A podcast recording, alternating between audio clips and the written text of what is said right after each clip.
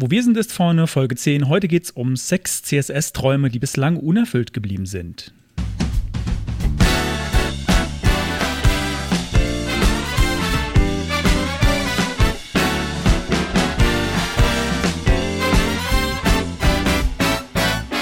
Herzlich willkommen bei Wo wir sind ist vorne.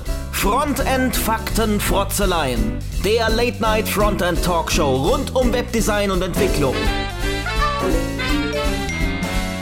Es reden sich um Head und Kragen HTML-Fundamentalist Moritz Giesmann und JavaScript-Jongleur Konstantin Groß.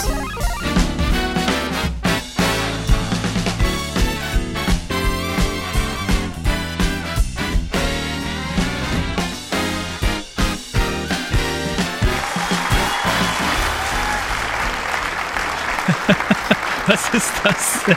Ich, ich dachte, da wir ja. heute die zehn Folgen voll machen, können wir mal am Anfang oh, ein bisschen yeah. Applaus gleich mal machen, oder? Damit habe ich nicht gerechnet.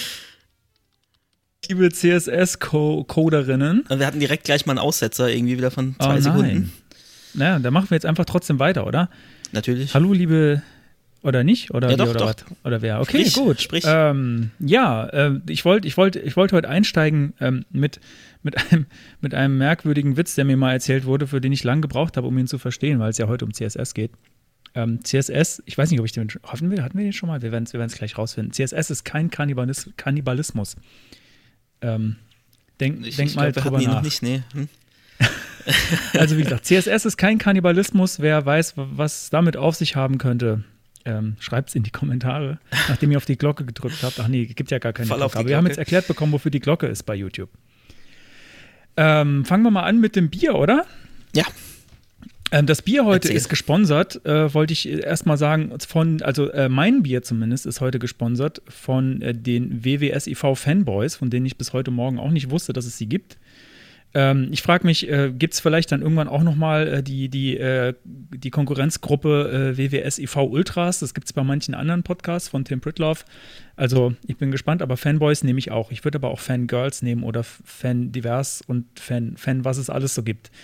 Ähm, deswegen trinke ich heute gesponsert von den WWS IV Fanboys ein äh, Braustübel Pilsener Feinhopfig aus Darmstadt. Äh, an der Stelle vielen Dank, Stefan, äh, den Spender. Das ist, ist glaube ich, momentan das einzige Mitglied der WWSIV Fanboys. Aber vielleicht sind es auch noch mehr, das weiß ich nicht. Hab Hat ich noch nicht, Potenzial, auf jeden Fall. Habe ich nicht nachgefragt. Äh, okay, aber dann würde ich sagen, Ja, bei äh, ich mir gibt's einen- Ich habe hier so eine, ich habe hier so eine Plopflasche. Eine Bügelflasche, oh, schick, schick. Genau. Bei mir gibt es einen Estrella Damm aus Ah. Barcelona. Und dann würde ich sagen, Ich mach mal, Moment. Oh, das, das, schön. das, das, klang gut. zum Wohl. Äh, dann zum Wohl. Jetzt haben wir gar nicht die, den Leuten Zeit gelassen, irgendwie ähm, Selber eins aufzumachen. Naja, gut, wir reden ja jetzt schon irgendwie wieder drei Minuten. Aber ihr dürft, ihr dürft selbstverständlich, äh, ihr dürft selbstverständlich zwischendurch Pause drücken und dann äh, euer eigenes Bier aufmachen. Und dann Saft. So, okay. Oder ein Wasser. So, alles klar. Äh, ja, genau. So. Und dann würden wir jetzt ja vielleicht schon zur ersten Rubrik kommen, nämlich BWSIV präsentiert die Retrospektive. Ja, was ist passiert? Äh, mein Windows hat mit irgendeinem Update vor einer Woche oder so äh, den alten Edge durch Edge Chromium ersetzt. Endlich. Und äh, wenn ich da nicht der Einzige bin, bei dem das passiert ist, und ich glaube, das läuft jetzt schon sogar seit irgendwie April oder Mai eigentlich, der Rollout, dann haben wir jetzt inzwischen noch mehr Rechner, die standardmäßig einen Evergreen-Browser auf dem System installiert haben. Ich glaube, das ist auch kurz ein Applau- Applaus wert. Äh, nee, also das macht mich, äh, macht mich echt glücklich, dass das jetzt, ähm, dass wir langsam jetzt eigentlich nur noch Evergreen-Browser haben, außer vielleicht äh, im Firmenumfeld, wo noch irgendwelche IEs rumgeistern. Ähm, aber damit kann man doch, doch recht ganz gut arbeiten inzwischen. Dann habe ich noch ein, oder wolltest du dazu noch was sagen? Du hast so zustimmend genickt. Der Moritz. Ich, ich, ich, ich stimme auf jeden Fall zu. Ähm, ein, ein ähm, Follow-up zur, zur letzten Folge, wo ich so ein bisschen äh, großkotzig meinte, sag nicht jQuery.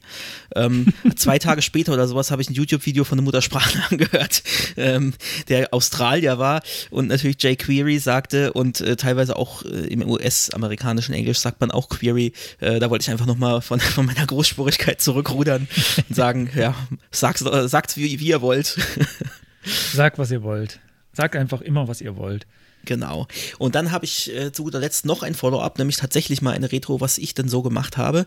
Ähm, ich bin gerade dabei, ein Kundenprojekt mit ganz viel Legacy-Code zu überarbeiten und das alles mal ein bisschen sicherer ma zu machen. Äh, hauptsächlich äh, MySQLi umzuschreiben auf, auf äh, PDO, äh, weil gut, mit MySQLi könnte man zwar auch Prepared Statements machen, aber die sind aus Gründen, die sich der Moritz vielleicht denken kann, äh, damals nicht so umgesetzt worden. Ähm, und äh, ja, wenn ich schon dabei bin, es umzuschreiben, schreibe ich es gleich auf PDO um. Ist jetzt eher Backend, aber es Ich weiß nicht mal, dabei, wovon du sprichst. Äh, na, ich, äh, können, wir, können wir im Nachgeplänkel noch drüber reden. Ähm, es gibt da auch zwei, äh, zwei Klassen, die zur PDF-Generierung benutzt werden, TCPDF und FPDI. Und die habe ich dann auch gleich aktualisiert, noch ein bisschen was anpassen müssen, dass die laufen in den neuen Versionen. Und dann habe ich zum Testen einfach mal ein paar Smileys eingegeben und das bringt uns dann wieder zurück, den Bogen zu Emojis, Folge oder? 7. Äh, das, ich, bin, ich bin so oldschools, ich sag noch Smileys. Äh, ich Smileys.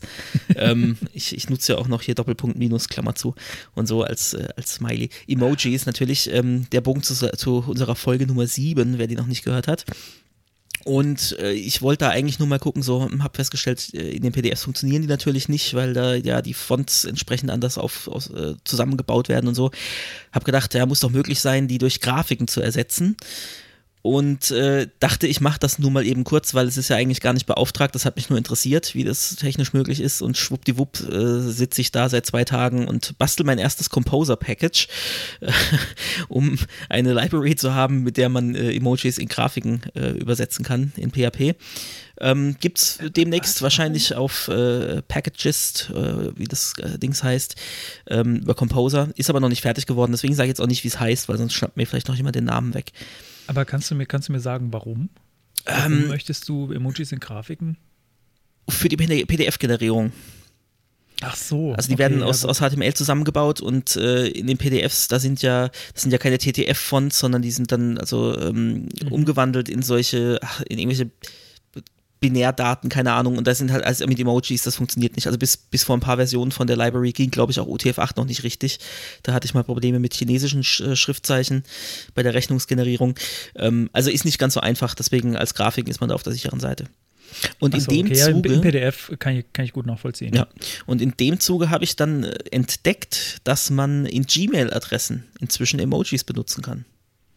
In den Adressen selbst. Mhm. Also wenn du jetzt zum Beispiel example at gmail.com als Adresse hast, äh, dann kannst du ja bei, bei äh, Gmail kannst du ja ein Pluszeichen nach deiner eigentlichen Adresse eingeben und dann irgendwie äh, für irgendwelche Spam-Registrierungen oder so, dass du nachvollziehen kannst, wer deine Adresse weitergegeben hat, kannst du ja example plus fuba at gmail.com auch machen. Und zumindest da habe ich getestet mit meiner Adresse. Also du kannst wirklich example plus zungensmiley at gmail.com eine E-Mail hinschicken und die kommt auch tatsächlich an. Ähm, also dann die Aubergine für deinen Pornhub-Account. Genau. genau, genau das. Äh, weiß ich nicht, warum man das unbedingt machen sollte, aber man kann es tun. Es gibt ja auch Emoji-Domains inzwischen. Ähm, also du kannst dann irgendwie Aubergine at äh, smiley.com oder was weiß ich. Ähm, oh. Ja, fand ich interessant. Ja, cool. Und das war es eigentlich auch von mir. Äh, ja, meine Retro. Ähm, ich habe ein paar nachtragende, nee, nachtragende Elemente, wollte ich gerade sagen. Ein paar Nachträge, Nachtrag, nach, na, was ist denn der, was ist denn der Plural von Nachtrag? Nachtrage? Nachträge? Nach, Nachträge. Nachträge. Ich habe ein paar Nachträge für auch zu, zu vorherigen Folgen. Ähm, und zum Beispiel, das erste, das erste ist äh, die römischen Zahlen bei Listen ähm, da hat äh, ein Kollege sich nochmal bei mir gemeldet und hat ähm, mir naja, hat versucht, äh, mir zu erklären, warum das denn bei 3999 aufhört, beziehungsweise wir haben dann auch gemeinsam versucht, eine Erklärung zu finden. Interessanterweise ist genau das im Standard spezifiziert, äh, also in dem Fall beziehe ich mich auf, äh, wir werden es in den Shownotes haben, ähm, den äh, Watt-WG-Standard, Also ich weiß nicht genau, ob das im W3C-Standard, äh, doch, ich glaube im W3C-Standard habe ich es auch gesehen und da, ähm, da äh, war das auch so. Und zwar, interessanterweise sind da diese römischen Ziffern spezifiziert ähm, und zwar äh, als Beispiele 1, 2, 3 und dann, äh, dann geht es interessanterweise weiter, dann, dann kommt Punkt, Punkt, Punkt in dieser Tabelle und dann kommen 3999 und 4000 und 4001 als Beispiele. Und die Schreibweise, die da gewählt wurde, oder ich habe mich jetzt nicht in der Tiefe mit, mit, äh, mit der Theorie da auseinandergesetzt, ist, ähm, dass da dann ähm, so eine, ein Strich über den Symbolen ist. Also, über, also die, ähm, die Schreibweise für 4000 wäre dann beispielsweise ähm, mit überstrichen I und V. Ähm, ich nehme mal an, also bei mir im Browser sieht es auch ähm, die Striche sind nicht über den Zeichen und ich nehme mal an, dass es diese Schreibweise vielleicht gar nicht gibt oder vielleicht nur in manchen Schriftarten und es deswegen vielleicht nie implementiert wurde. Also im Standard ist das drin. Es ist explizit spezifiziert, wie Zahlen über, äh, über also ab ab 4000 aussehen sollen, aber irgendwie hat es kein Browser implementiert. äh, was mir jetzt gerade auch noch aufgefallen ist, interessanterweise, dass ähm, diese Spec, in der ich mich da befinde, ähm, das ist eine Seite mit der kompletten Spec, die ist so groß, dass mein Browser gerade Probleme hat, das Ding zu rendern. Ähm, ich kann nicht mal Text markieren in Echtzeit, sondern muss dann immer ein paar Sekunden warten, bis das erscheint. So groß ist die Seite. Gut, ich habe auch ein altes Laptop, das gerade auseinanderfällt. Ähm, ja, also das noch als Nachtrag. Es ist richtig spezifiziert. Wir haben auch noch einen Link dazu, aber offenbar haben es die Browserhersteller nicht eingebaut. Aber dato. interessant, dass sich da dann mal alle Browserhersteller äh, einig waren, das äh, nicht umzusetzen. Ja, wir haben auch gemutmaßt, dass das wahrscheinlich, ähm, dass das vielleicht, eine, dass das vielleicht ein Update ist von der, von der Spec, die, früher, die es früher gab ähm, und einfach es nie jemand angepasst hat, weil, naja, das hat halt für früher immer, ich, ich weiß auch nicht, ob es schon jemals einen Fall gegeben hat, wo jemand an diese Grenze gestoßen ist, aber ich finde, es ist eine interessante also das ist der erste Nachtrag. Also wir hatten da gerade schon wieder einen Aussetzer drin, vorhin auch ah. schon mal äh, vielleicht noch dazu sagen, wir haben heute ein bisschen technische Probleme. Wenn da irgendwie zwischendrin mal eine Sekunde Moritz fehlt, äh, dann liegt das nicht an euren Kopfhörern. Nein, das liegt dann an mir, weil ich einfach dann nichts gesagt habe. Zwischendrin Sekundenschlaf. ich, ich, ja, damit ist nicht zu spaßen. Narkolepsie gibt es ja, ne? Mhm. Also Leute, die, naja, müssen wir nicht weiter drauf eingehen. Ähm, der, weite, der zweite Nachtrag ist auch äh, ein anderer Kollege hat mich darauf hingewiesen. Ähm, ich hatte es, äh, ich weiß gar nicht, war das, war das die letzte oder die vorletzte Folge, wo es, wo es um diese, wo ich dieses One Line of Code vorgestellt habe und auch gesagt habe, es gab mal dieses 140 Bytes Projekt, aber ich finde da die Beispiele nicht mehr, habe ich mhm. gesagt. Ähm, ich wurde darauf hingewiesen, dass man die äh, bei GitHub noch finden kann, bei, bei den Gists und habe da auch noch einen Link dazu, der noch äh, in die Show Notes kommt. Also da gibt es noch einige ähm, von den damaligen 140 Bytes Beispielen, wo innerhalb von, von mit 140 Bytes halt wirklich crazy JavaScript äh, Stuff gemacht wird. Dann äh, am Ende nicht mehr lesbar, aber äh, krasse Sachen, die in einen Tweet passen. Also der Link sei dann an der Stelle noch nachgereicht. Ähm, da kann man dann noch mal reingucken. Ich habe jetzt nicht genau geguckt, was da für Beispiele sind, aber sind, es sind sehr, sehr, sehr viele. Also es ist eine lange Liste bei GitHub, die man da runter scrollen kann mit den ganzen Forks dass, äh, ah, und dann, genau, äh, jetzt sind wir mit den Nachtragen, mit, mit dem Nachtragen sind wir jetzt fertig. Ähm, ich habe aber noch einen Retro-Punkt, nämlich, äh, weil es auch mich persönlich betrifft, ähm, die Bootstrap, äh, Bootstrap 5 ist raus, äh, die erste Alpha-Version. Ähm, und ich glaube, die, die größte Änderung daran ist, dass sie nicht mehr auf jQuery setzen beim JavaScript, sondern komplett alles Vanilla ist. Es überrascht mich jedes Mal, wenn es einfach so kommt. Ja, aber also das, das ist tatsächlich auch ein Applaus wert. Also heutzutage jQuery, äh, ja, sehr gute Entscheidung. Ja, finde ich auch. Ähm, und äh, was ich auch sonst noch so in der Ankündigung gelesen habe, war, dass sie zum Beispiel das Grid-System jetzt aber nicht komplett umwerfen wollen. Da wollen sie erstmal, das, das soll erstmal so bleiben und ich glaube auch auf Flexbox basiert. Finde ich auch okay äh, bei so einem Framework, dass man sagt, wir werfen jetzt nicht ähm, aber äh, ich glaube, das mit dem äh, jQuery rauswerfen ist schon ein, ein Schritt, der ist groß genug, dass es auch eine neue Major-Version äh, rechtfertigt, sage ich mal. Ich finde es eine gute Sache. Ähm, ich bleib da, wir bleiben da dran, gucken mal, wann, wann das dann wirklich auch final rauskommt. Ich finde es aber äh, cool und äh, da das auch äh, bei mir im, im, Einsatz ist, ähm, bin ich mal gespannt, äh, wann wir dann darauf irgendwie auch umziehen können. Jo, äh, damit äh, ist meine Retro am Ende. Mensch, wir sind ja richtig schnell heute. Wahnsinn. Dann kommt die. Die Property der Woche. Ja, und die ist heute ein kleines äh, Firefox 78 Special. Ähm, Firefox 78 Release Date ist am, ist am oder war am, je nachdem, wann man die Folge hört, 30.06. Ich bräuchte Das so einen Sound so. Uh, das haben wir schon mehrfach. Ich glaube, es ist schon dreimal jetzt die Situation, gab, wo wir ein Oh oder so gebraucht hätten. Äh, wir müssen die, die Library noch ein bisschen erweitern. Ähm, genau, das ist von, von, von Aufnahmedatum abgesehen der de- nächste Dienstag, das heißt in vier Tagen. Und da gibt es einige Neuerungen und äh, ich habe jetzt mal was rausgepickt, einmal zum CSS und einmal zum JavaScript. Und beim CSS sind das die Pseudoklassen is und where. Hast du dich damit schon mal auseinandergesetzt? Äh, nee, tatsächlich gar nicht. Dann kannst du auch noch was lernen.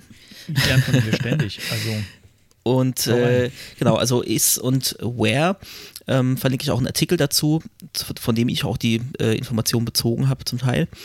Ähm, kommt jetzt, wie gesagt, in, in Firefox 78, ist aber auch schon im Safari Tech Preview 106 von Mitte Mai schon drin. Und äh, bei Chrome ist zumindest is, soweit ich weiß, hinter einem Flag versteckt. Ähm, da kann man ein bisschen nachhelfen, das zu beschleunigen, indem man die Bugtickets äh, mit einem Sternchen versieht. Da werde ich die, äh, die Links auch in die Show Notes posten. Ich, ich lese die jetzt nicht vor. ähm, aber man kann tatsächlich so ein bisschen, je mehr Leute da äh, auf Sternchen klicken, umso eher sehen die Chromium-Entwickler, aha, das ist ein viel gewün- gewünschtes Feature. Äh, ja, wie dem auch sei, ist, äh, war vorher schon als minus mods minus any verfügbar, als äh, Pseudo-Element, äh, Pseudo-Klasse, Entschuldigung, ähm, und ist jetzt eben als is verfügbar. Und was macht das Ganze? Man kann damit äh, viel kompakter äh, komplexe Selektoren schreiben. Also wenn ich jetzt zum Beispiel alle Paragraphs in Header, Main und Footer jeweils äh, irgendwie stylen will oder vielleicht sogar noch mit dem Hover, dann hätte ich jetzt also Header P-Hover, Main P-Hover und Footer P-Hover. Ähm, das ist natürlich relativ lang. Äh, klassischerweise, wenn man jetzt einen Präprozessor nutzt, äh, Less oder SAS, ähm, kann man die Verschachtelung nutzen. Und äh, das ist erlaubt mir das so ein bisschen ohne Verschachtelung zwar ähm, in, in normalem CSS zu nutzen. Das heißt, ich kann sagen, Doppelpunkt ist, Klammer auf, dann schreibe ich einen Selektor, zum Beispiel Header, Main, Footer, Klammer zu und dann p-hover und dann wird das, ja, dieses Query ausgeführt und steht dann quasi für ein Element und das nachfolgende Query wird, äh, äh, der Selektor wird äh, ganz normal ausgeführt und ähm, genau, das ist einfach eine, eine einfache Schreibweise, dass man sich Tipperei spart und das Ganze auch ein bisschen übersichtlicher ist. Ähm, die Spezifizität ist ein wichtiger Punkt. Ich habe ich hab schon wieder Spezifizität gesagt, oder? Ja. Flashback äh, zu unserer Folge Nummer 8, wer die noch nicht gehört hat. Wir spannen heute viele Bogen. Äh, die Spezifität, ich glaube, ich kriege das auch nicht raus. Also für mich wird das immer die Spezifizität bleiben. Ähm, die richtet sich nach dem spezifischsten Selektor in diesem Sub, äh, Subselektor, nenne ich es jetzt mal, oder in den Argumenten, die, die ich an, an is, das ist ja wie so ein Fun CSS-Funktionsaufruf, ähm, äh, die ich da übergebe, an den spezifischsten Selektor, darin äh, orientiert sich die, die Spezifität des gesamten Selektors. Äh, Es gibt dazu ein anschauliches Video von äh, Stefan Judis, das ich auf äh, Twitter verlinken werde. Der hat das so ein bisschen gezeigt, wie die Spezifität sich, äh, danke, danke, wie die sich äh, verändert, ähm, je nachdem, was ich da reinschreibe. Äh, das ist ganz nett, das mal zu sehen. Und dann gibt es noch Where. Das macht im Endeffekt genau das Gleiche. Also die Syntax ist genau die gleiche und die Funktionalität ist genau die gleiche. Aber weder die Pseudoklasse selbst noch die Argumente, die ich ihr übergebe, haben eine Auswirkung auf die Spezifität. Ja, sehr gut. Das heißt, Ja. ähm, das ist gedacht für, für Regeln, die einfach überschreibbar sein sollen. Ja? Also wenn ich irgendwelche Standardwerte übergebe, zum Beispiel in, in Stylesheets für Normalisierung, es gibt diese Normalized CSS und äh, ja, diverse, oder, oder ich schreibe selber ein Base CSS, äh, das ich dann für meinen Dienst irgendwie überschreiben will. Und dann habe ich ja das Problem, wenn ich das dann äh, festgelegt habe, dann muss ich das mindestens mit der gleichen Spezifität überschreiben oder ich muss Important nutzen, was ich ja möglichst vermeiden will. Äh, zum Beispiel für SVG-Farben habe ich irgendwo als Beispiel gesehen, ja, dass man bei, bei SVGs, die, die man inline einbaut und die man irgendwie färben will, dass man da die Stroke-Farbe, die Standardfarbe irgendwie festlegt und dann muss ich das natürlich immer mit der entsprechenden Spezifität, Spe ah, jetzt ist es wieder daneben gegangen, Spezifität äh, ähm, überschreiben. Das kann ich mir dann eben sparen. Genau, das soweit zum CSS. Gibt natürlich noch einige andere äh, Änderungen, die ich mir jetzt aber ersparen will und euch. Und äh, es hat sich aber auch in, in der JavaScript Engine was getan. Äh, Firefox Java, JavaScript Engine heißt ja SpiderMonkey und die erhält mit dem nächsten Release eine komplett neue regex Engine. Äh, komplett neu ist eigentlich nicht ganz richtig. Ähm, es war vorher ein Fork von, von der äh, eRegExp Library, die in, in V8 benutzt wird. V8 ist ja die, die äh, JS-Engine von Chromium. Das heißt, die haben das einfach geforkt und haben das für ihre Bedürfnisse angepasst, um das in, in Spider-Monkey zu integrieren. Aber es wurde immer schwerer, neue Features äh, da reinzubringen und zu updaten, weil natürlich die, die äh, Stände der Repositories immer weiter auseinandergelaufen sind und die Anpassungen, die da für die Firefox Engine gebraucht wurden, immer, immer mehr wurden. Und dann hat man einen neuen Ansatz gewählt, und zwar einen sogenannten Shim-Layer erstellt zwischen Spider-Monkey und eRegExp. Das heißt, man kann einfach eRegExp, wer hat, der hat sich dann diesen Namen ausgedacht, eRegExp ähm, benutzen ohne das anzupassen und das greift dann über so einen Zwischenlayer auf die, auf die APIs aus, dem, aus der anderen JS-Engine äh, zu. Und äh, das Schöne ist, dass äh, das Mozilla-Team auch äh, den Upstream, also das eigentliche Repository von eRegExp, äh, mit Patches äh, versorgt. Und ich finde, das ist ein tolles Beispiel ähm, ja, für die Zusammenarbeit trotz, trotz Konkurrenz, obwohl es eigentlich zwei unterschiedliche konkurrierende Browserhersteller sind. Aber am Ende profitieren alle davon. Also Open Source lohnt sich. Und ganz kurz noch, was das für neue Features sind. Also es sind alle Features, die mit ECMAScript 2018 äh, vorgestellt wurden. Das heißt Look Behind, ähm, das heißt das, das, was nur gematcht wird, wenn, wenn was anderes vorausgeht. Ähm, .all Flags, das ist dieser S-Modifier, den ich hinten bei regex äh, anstellen kann. Äh, das heißt, der entscheidet, dass äh, das Punktzeichen auch Zeilenumbrüche mitmatcht, was normalerweise nicht der Fall ist.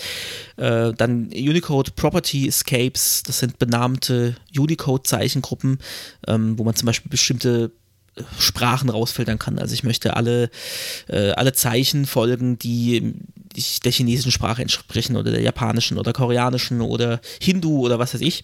Oder eben zum Beispiel auch Emojis, weil wir es vorhin von Emojis hatten. Also es gibt da auch äh, Matchgruppen im äh, Unicode-Bereich, mit denen ich rausfiltern kann, äh, ja, das ist ein Emoji. Geht übrigens bei PHP nicht so schön, wie das jetzt bei äh, JavaScript der Fall ist, weil das diese Matchgruppen nur sehr eingeschränkt unterstützt aber das nur am Rande.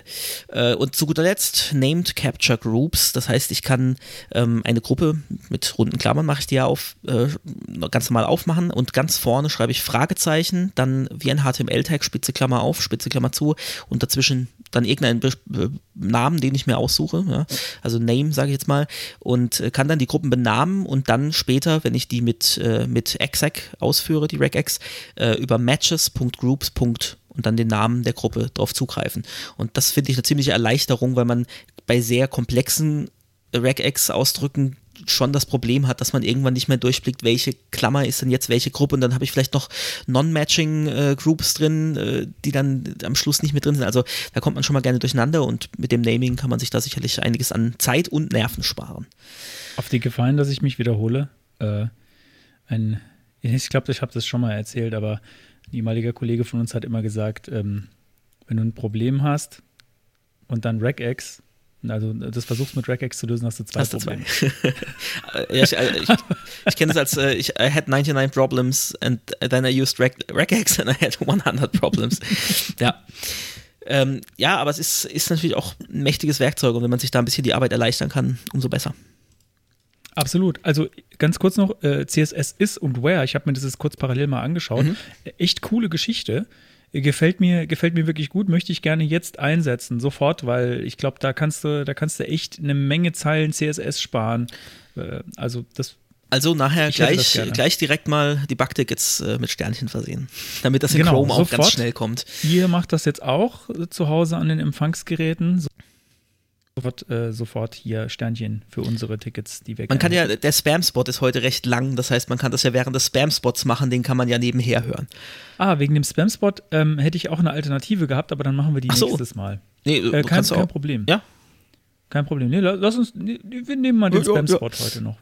Ja, gut, okay, dann lasse ich laufen. Warte mal, stopp, stopp, stopp. Wir müssen vielleicht kurz nochmal erklären für die Hörer, die das heute zum ersten Mal hören oder die uns vielleicht heute zum ersten Mal hören, was denn der Spam-Spot eigentlich ist. Das hätte ich hinterher gemacht, aber äh, erzähl, dann darfst du mal erklären. Ich habe immer die letzten ich, Mal ich erklärt. Erklär mal. Mhm. Der Spam-Spot ist äh, in, in sehr gut vertont, weil der Konstantin ähm, eigentlich gerne mal äh, Synchronsprecher oder Radiomoderator geworden wäre. Nein, also das unterstelle ich ihm nicht einfach mal. Er wäre auf jeden Fall ein guter geworden. Ein, ein, äh, vor allem ein guter Spot-Moderator.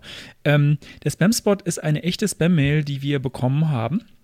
Beziehungsweise, ich weiß nicht, ob es in dem Fall wirklich eine ist, die wir bekommen haben oder zugesendet bekommen haben.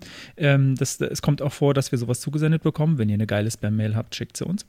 Und äh, er vertont das dann. Also es ist äh, selbst, selbst vertonte Spam-Mails auf die ganz eigene Art und Weise und sehr unterhaltsam, kann ich auf jeden Fall nur sagen. Und heute etwas länger, aber nicht weniger unterhaltsam. Spam-Spot ab. Salü. Wie Sie es Ihnen schon denken können, ist Ihr Benutzerkonto gehackt, da ich Ihnen diese Meldung von verschickt habe. Ich bin der Vertreter einer bedeutenden übernationalen Gruppe von Infopiraten. Sie wurden mit dem Virus, den wir erstellen haben, über die von Ihnen besuchte Webseite für Erwachsene infiziert. Zum jetzigen Zeitpunkt haben wir Zugriff auf alle Ihre Briefwechsel, Konten in sozialen Netzwerken und Messenger-Dienste. Mehr als das haben wir vollständige Speicherauszüge von diesen Daten. Wir sind uns ihrer kleinen und großen Geheimnisse bewusst. Oh ja, Sie haben das ganze heimliche Leben. Wir haben geguckt und aufgezeichnet, wie Sie Spaß auf Webseiten für Erwachsene hatten. Herrgott, was für Geschmack und Leidenschaften haben Sie. Aber die interessanteste Sache ist, dass wir Sie zeitweise auf der Webkamera Ihres Geräts aufgenommen haben. Die Webcam wurde mit dem synchronisiert, was Sie gerade sich angesehen haben.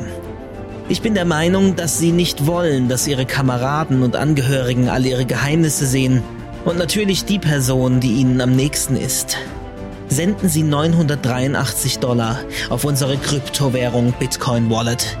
Ich garantiere, dass wir dann alle Ihre Heimlichkeiten löschen werden. Ab dem Zeitpunkt, in dem dieser Bericht gelesen ist, funktioniert der Timer. Sie haben 48 Stunden, um das oben gedachte Geld einzuzahlen. Sobald dieses Geld auf unserem Konto ist, löschen wir alle kompromittierende Materiale. Betrüblicherweise, Sie müssen über Ihre Sicherheit denken. Wir hoffen, dass Sie diese Geschichte lehrt Ihnen, Ihre Geheimnisse korrekt zu bewahren. Geben Sie Acht auf sich. Zu Risiken und Nebenwirkungen lesen Sie die Dokumentation oder fragen Sie Ihren Systemadministrator. Also der Spam, der wird immer länger, ja, und auch technisch immer gewiefter. Also so, die, die erkennen, sobald ich fertig gelesen habe und lassen dann den Timer laufen. Das ist schon. Nein, ja, der Timer funktioniert dann. Das heißt nicht, dass er läuft. Ach, diese Leidenschaft, Mensch. Also ich kann jetzt auf jeden Fall nochmal sagen, ich wusste jetzt nicht genau, was kommt. Ähm, das ist eine Spam-Mail, die ich bekommen habe. Ähm, und falls ihr wissen wollt, was ich so, äh, auf was für Erwachsenenseiten ich mich so rumtreibe, da müsst ihr einfach die Kollegen mal anschreiben. Die können euch das sagen für nur 983 Dollar.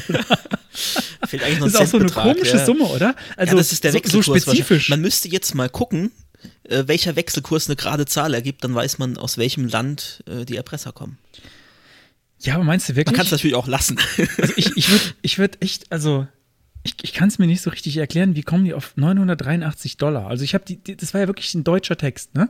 Also erstmal, die wollen Dollar. Warum wollen die Dollar und nicht Euro? Und, und dann 983.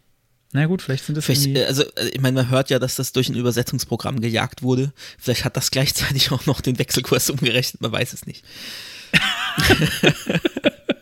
Ja, genau. Aber das, neue, das neue Feature von, äh, von, von Google Translate. Jetzt auch mit Wechselkurs. Aber genug der Mutmaßungen, machen wir weiter. Hier ist WWSIV mit dem Tagesthema.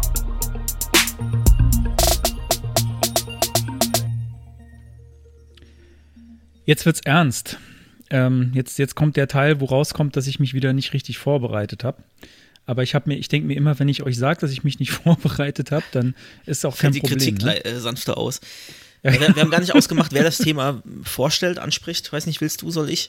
Ähm, da, glaube ich, das erste Thema des Themas von mir ist, ähm, fange ich mal damit an. Also, äh, wie, schon, wie schon ganz am Anfang angekündigt, es geht um CSS, das wir gerne hätten und das äh, noch bislang ein, ein äh, feuchter Traum geblieben ist, ein feuchter WWSIV-Traum. Dann, dann, möchte ich, bevor du loslegst, äh, noch ganz kurz was einschieben. Wir haben ganz vergessen am Anfang unser. was einschieben.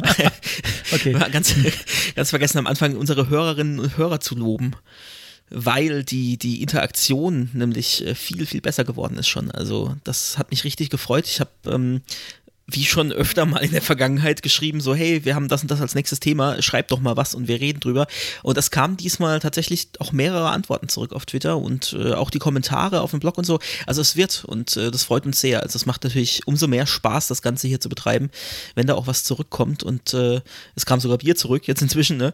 Und äh, Kommentare, also immer her damit und äh, super. Vielleicht liegt es auch am Thema.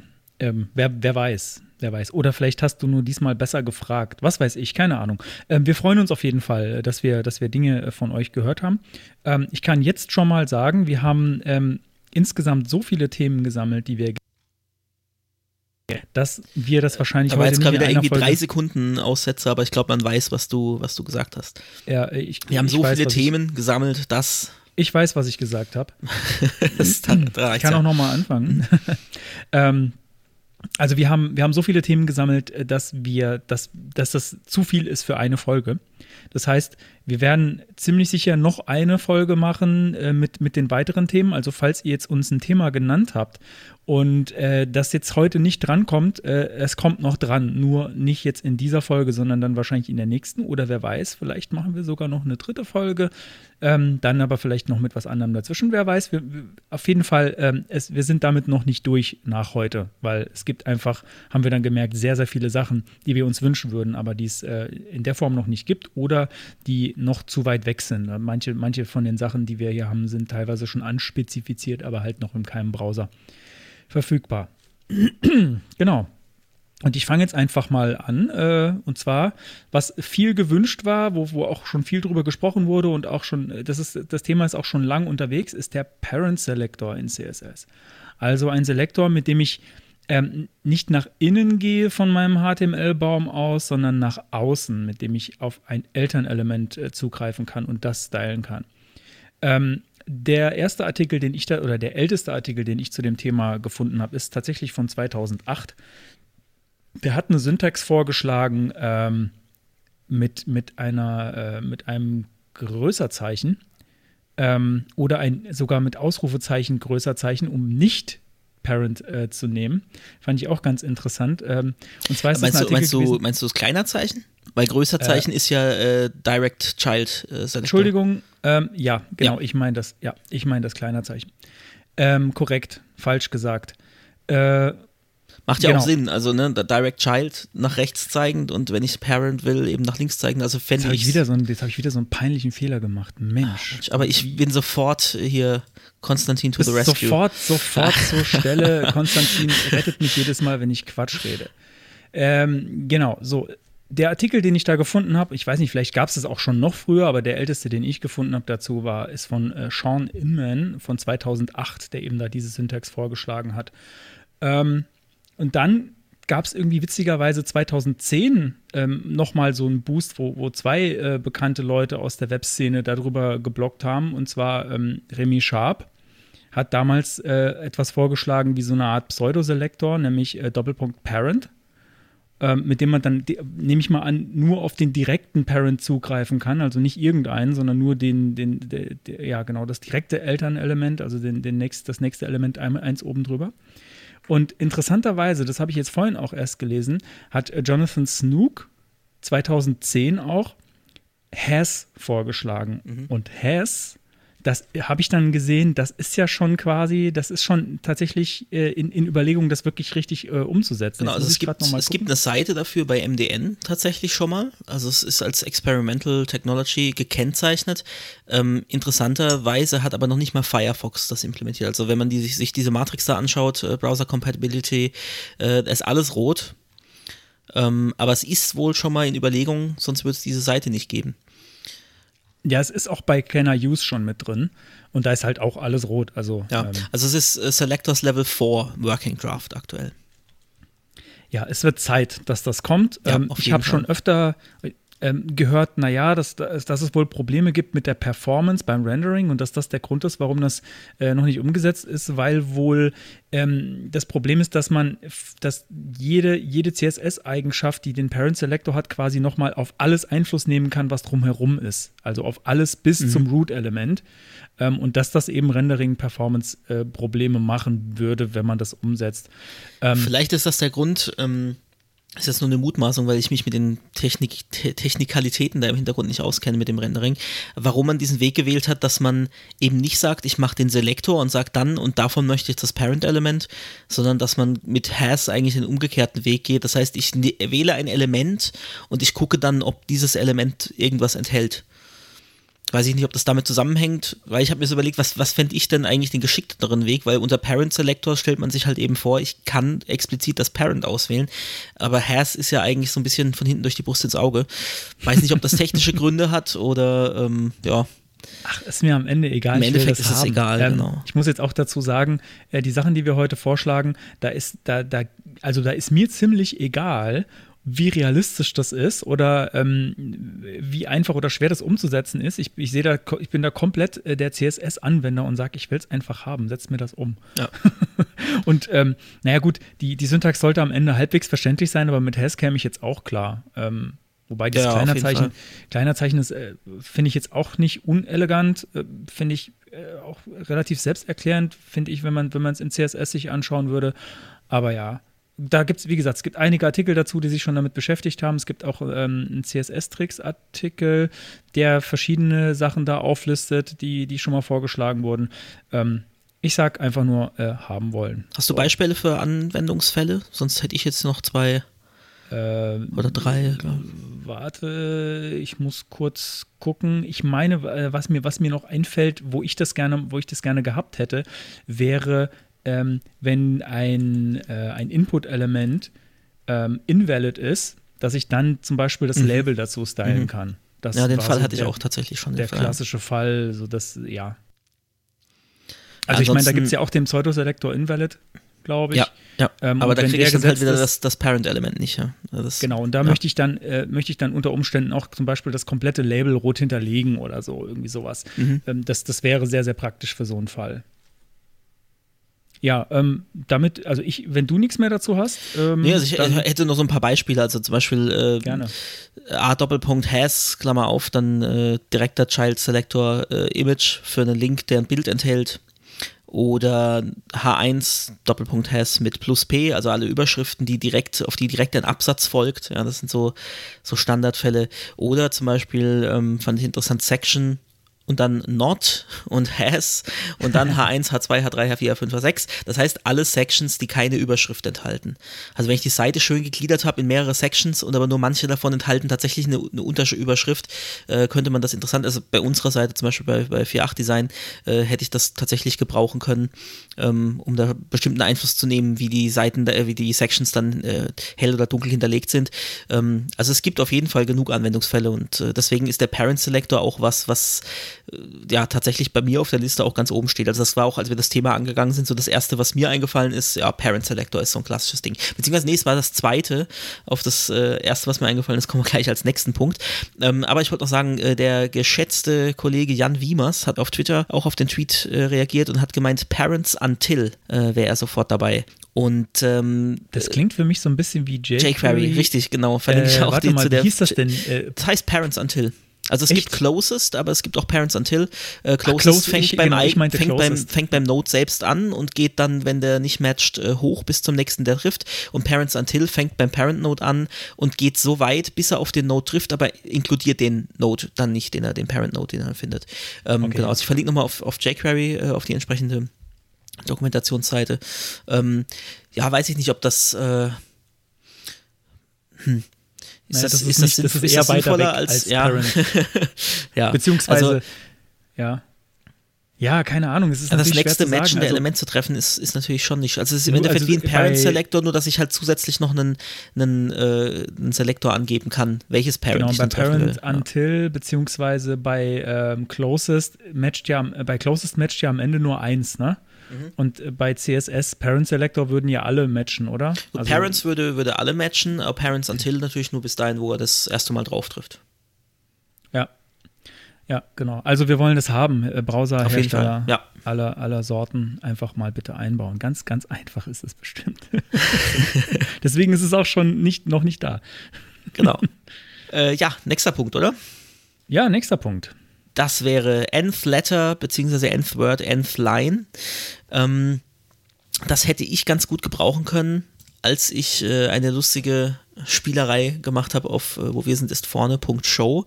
Äh, wenn man da über die über die Headline fährt, dann bewegen sich da so ein paar Buchstaben. Und äh, damit die das tun, musste ich dann tatsächlich jeden Buchstaben in ein Span rappen, was äh, nicht sehr elegant ist und halt auch aus Accessibility-Sicht äh, ja suboptimal, sage ich mal. Und Korrekt. man fragt sich halt so ein bisschen, also wir haben schon First Line und wir haben First Letter als, als Pseudo-Elementselektoren. Ähm, wir haben außerdem ja, First Child, Last Child, Nth Child, Nth Last Child sogar, kannte ich zum Beispiel auch noch nicht, dass man da von hinten selektieren kann. Äh, First of Type, Nth of Type, ähm, dann, was ich auch nicht kannte, Last of Type, Nth Last of Type, Only Child und Only of Type. Äh, die vier habe ich zum Beispiel auch Only noch nicht. Äh, ja, oh, sehr.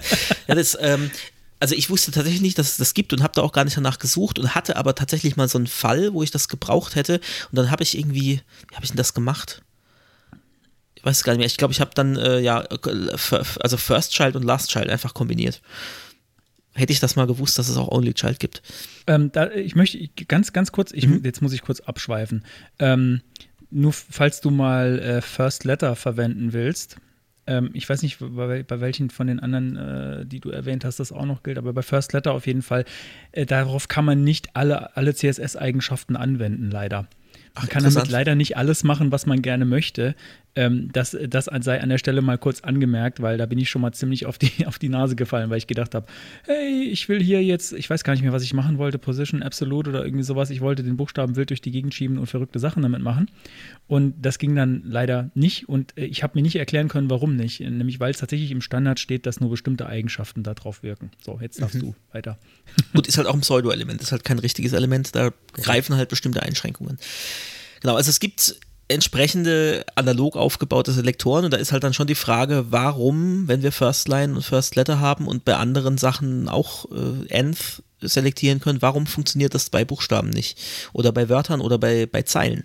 Und ähm, also ich finde, das ist auch, das war das Erste, was mir eingefallen ist, eben weil wir diesen konkreten Fall da hatten, als wir die Webseite gebastelt haben. Ähm, und ja, deswegen steht das bei mir eigentlich auf der Wunschliste auch ganz oben, zusammen mit dem Parent Selector.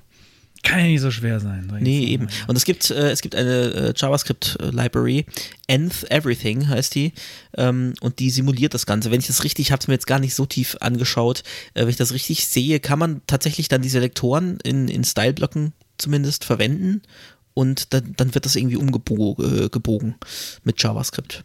Ja, aber da aber- dann auch Elemente drum, oder? Ja, ja, klar, natürlich. Das muss dann auch ähm, Spans drumherum bauen, um die einzelnen Buchstaben und so. Also es ist, es ist nicht sehr schön. Und das hat dann vielleicht auch wieder Seiteneffekte, wenn ich dann irgendwie einen Selektor habe, der dann auf das Span Auswirkungen hat, was ich vielleicht gar nicht will. Also, ja, nicht sehr schön, solche Workarounds und wäre natürlich toller, wenn wir das mit, äh, mit CSS einfach machen könnten. Ja, also hier plus eins von mir. Ich weiß aber nicht, ob das schon in irgendeiner Liste steht, keine Ahnung. Ähm, habe ich tatsächlich in der Vorbereitung jetzt vergessen zu gucken, ob es tatsächlich schon. Bug-Reports äh, vielleicht gibt bei den verschiedenen Browserherstellern. Das können wir ja den Lesern einfach, äh, den Lesern sage ich, den, Hörern, den Hörerinnen Hörerinnen einfach mal Hörern. auftragen. Ähm, schaut doch mal nach, ob es irgendwo Proposals gibt oder irgendwelche Listen, wo man Sternchen klicken kann für Nth Letter, Nth Word oder Nth Line. Und äh, dann Und schreibt in die Link. Kommentare. Schreibt in die Kommentare. ist das jetzt irgendwie schon so ein dummer Running Gag geworden? Keine Ahnung. Ähm, ja, vor allem schickt uns den Link, dann können wir da auch irgendwie Sternchen klicken oder Daumen hoch oder, oder Pfeil nach oben oder plus eins oder sowas. Also äh, auch da wäre ich, wär ich sofort dabei, möchte ich gerne haben. Ähm, ich weiß jetzt nicht bei Nflatter, Ja, doch, also immer dann, immer dann, wenn man so ein bisschen crazy herumdesignt und äh, dann braucht man sowas. Natürlich, wenn ich jetzt nur irgendwelche statischen, äh, langweiligen Dokumente haben will, also irgendwie API-Dokumentation, dann brauche ich das wahrscheinlich. Ja, vielleicht, nicht. vielleicht ist Nth Letter gar nicht so das beste Beispiel, weil das natürlich wirklich sehr kleinteilig ist. Ähm, aber Nth Word, wenn man irgendwas highlighten will, ohne dann darum ein Span zu machen und vor allem Nth Line, also wenn ich die ersten beiden Zeilen markieren will, zum Beispiel in einem Absatz, dass die irgendwie schöner hervorgehoben sind. Also ich finde, auf jeden Fall gibt es genug äh, Use Cases für diese Ja, dafür, Geschichte. dafür nutze ich normalerweise First Child und nutze dann halt den ersten Absatz oder so. Also Ja, was den- mit Textumbruch dann halt wieder Probleme macht. ja, macht das mit Textumbruch Probleme? Wie, wie meinst du? Naja, wenn, wenn, je nachdem, wie breit der Text ist und wie der im Browser gerendert wird und der User hat vielleicht eine höhere äh, Schriftgröße eingestellt bei sich im Browser-Style-Sheet oder im User-Style-Sheet, dann äh, liest der Text anders und dann hast du halt nicht die ersten beiden, sondern die ersten drei Zeilen vielleicht andersfarbig markiert.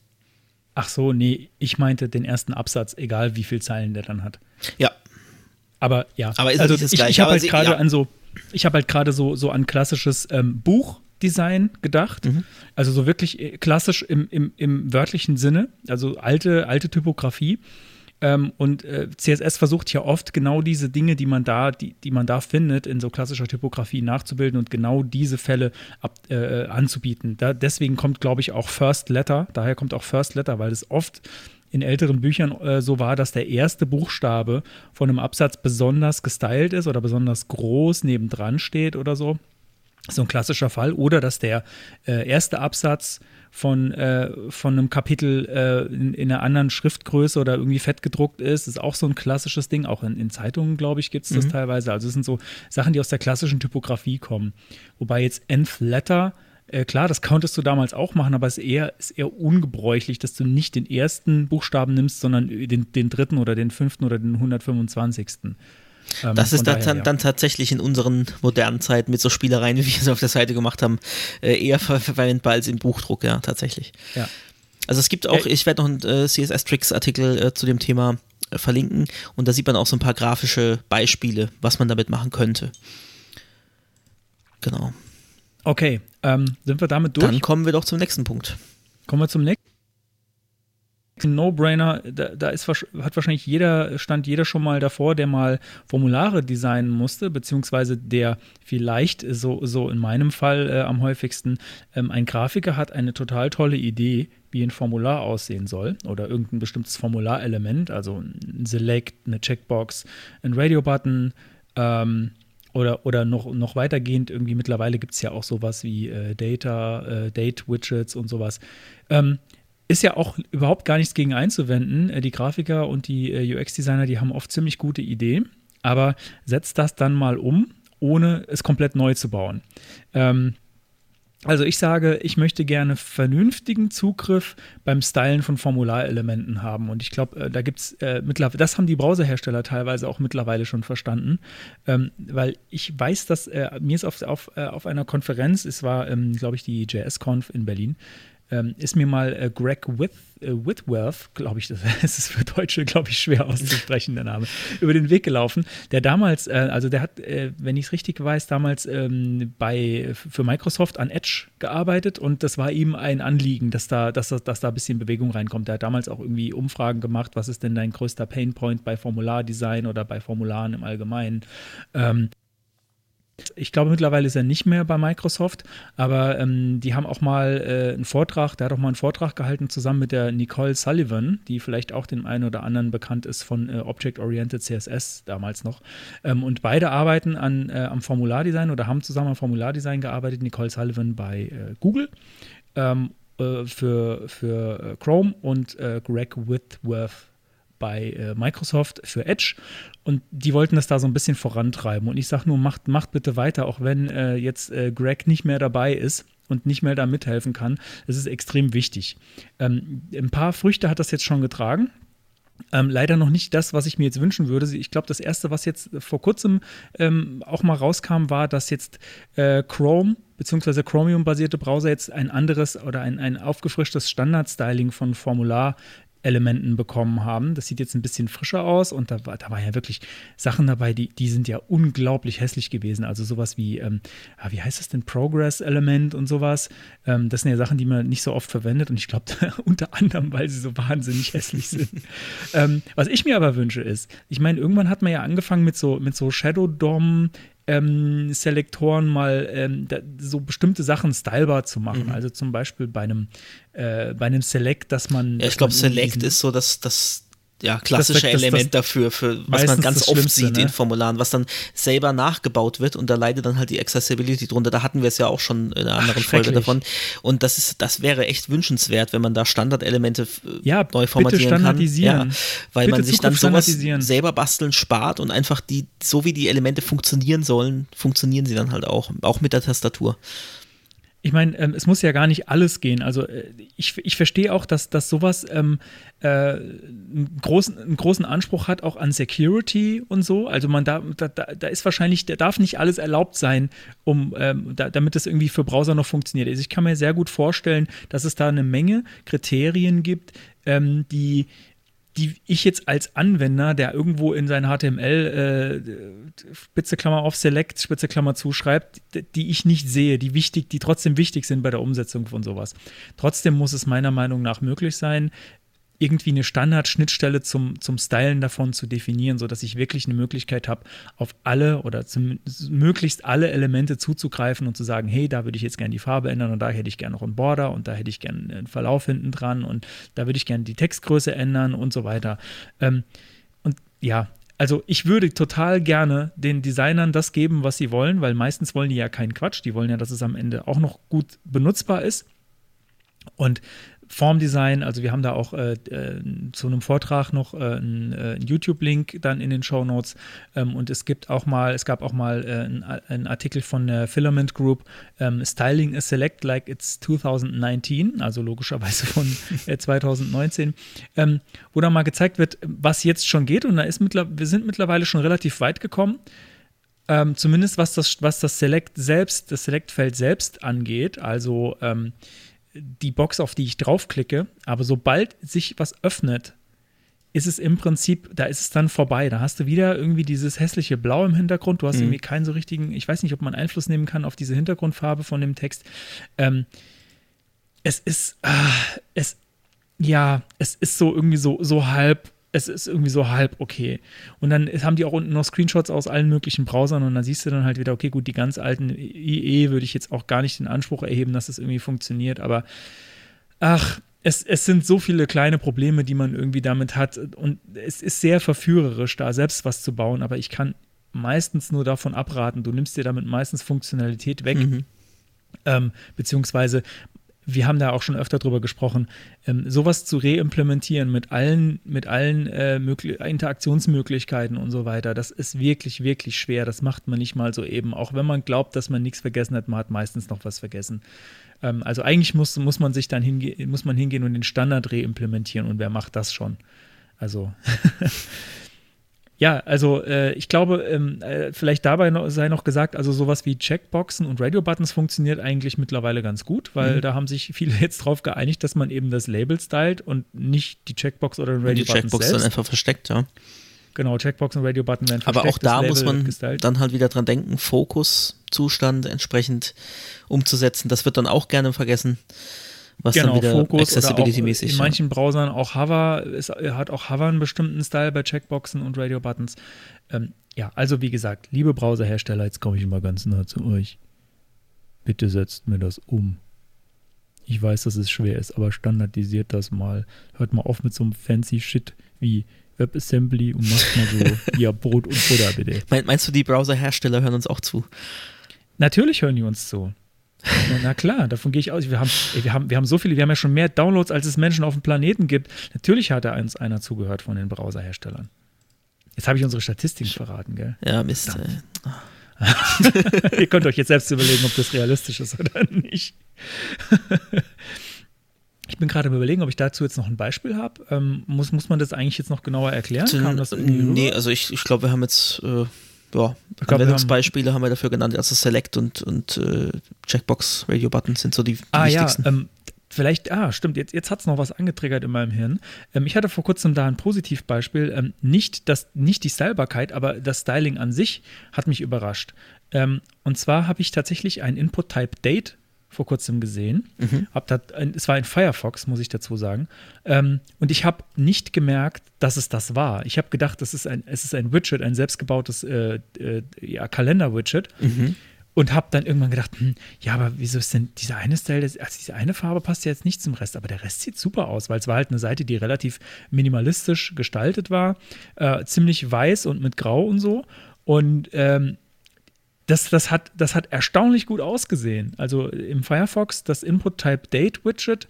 Ich weiß nicht, ob man dafür jetzt noch Ist das das findet. komplette, äh, komplette äh, Default-Widget, oder? Das Default, ich glaube, das war gar Ah. nicht gestylt in dem Augenblick. Und das, das sah zumindest auf dieser einen Seite so aus, als ob es wirklich dazugehört. Und hat mich extrem überrascht, dass das so aussah, weil ich erinnere mich noch an, äh, ich weiß nicht, wie aktuell das noch ist, als ich zum ersten Mal das Date-Widget, äh, Input-Type-Date gesehen habe. Das war, glaube ich, ähm, ich weiß nicht, ob das der erste Browser war, der das implementiert hat, Opera.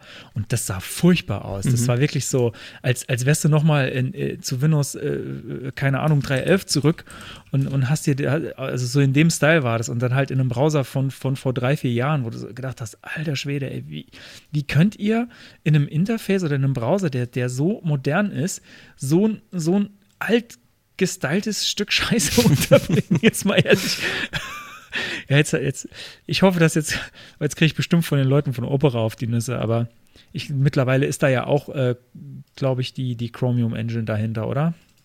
Äh, ich meine, ich habe mich mit Opera tatsächlich nicht mehr beschäftigt seit, keine Ahnung, 2000 irgendwas.